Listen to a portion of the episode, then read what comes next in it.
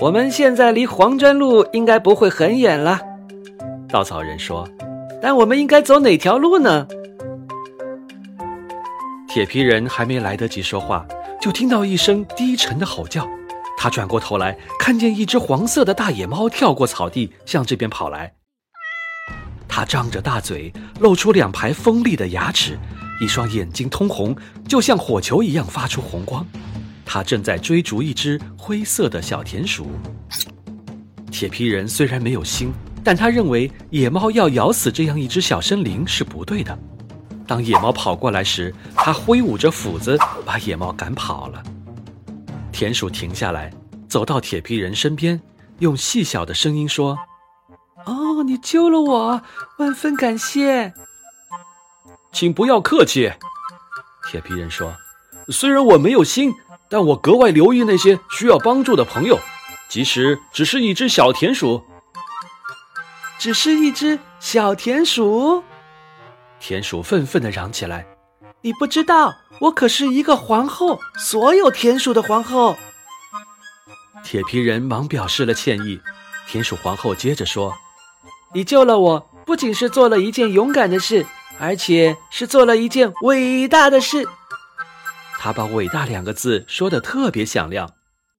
一阵轻微凌乱的声音过后，又跑来了好几只田鼠。他们看见皇后，忙深深地弯下腰，喊道：“皇后，我们还以为您被大野猫杀害了，您是怎么逃出来的呀？”是这位好心的铁皮人赶跑了野猫，救了我，所以你们将来必须要听从他的差遣。知道了，田鼠们一起回答。正在这时，偷偷醒了，看到身边的田鼠们，不禁一跃而起，并高兴地叫起来。田鼠们立即吓得四散而逃。铁皮人忙捉住偷偷，向田鼠们喊着：“回来，没事的，偷偷不会伤害你们。”你能保证他不咬我们吗？躲在草丛里的田鼠皇后从下面抬起头来，胆怯地问：“用不着害怕。”铁皮人说：“我会抓紧他的。”田鼠们又一只只的爬了回来，其中最大的一只田鼠说道：“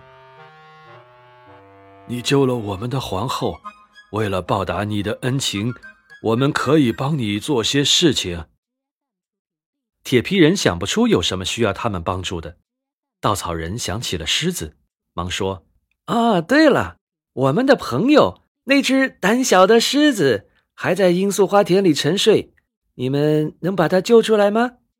一只狮子，田鼠皇后惊叫起来：“它会把我们全吃掉的！”稻草人再三向田鼠们保证：“它只是一只胆小的狮子，永远不会伤害谁。如果你们能救出它，它一定会友好的对待你们的。”好，我们相信你，但我们应该怎么做呢？这里所有的田鼠都听从你的吩咐吗？是的，田鼠皇后说。这里有好几千只田鼠都愿意听从我的吩咐，那就让他们尽快赶过来，并且让他们都带一根长绳子来。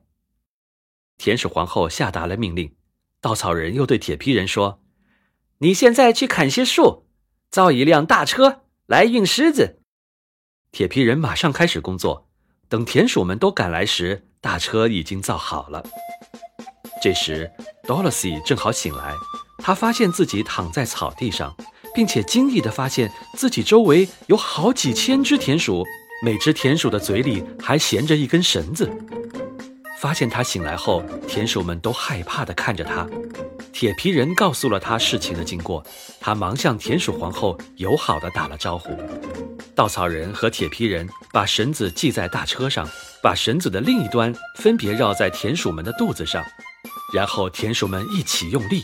轻松地把大车拉到了狮子那里，狮子实在太重了，大家费了很大力气才把它抬到车上，然后大家费劲地拉着大车，艰难地把狮子运出了罂粟花丛，来到空气清新的草地上。真是太感谢你们了，Dorothy 真诚地感谢小田鼠们。田鼠皇后向 Dorothy 深深地鞠了一躬。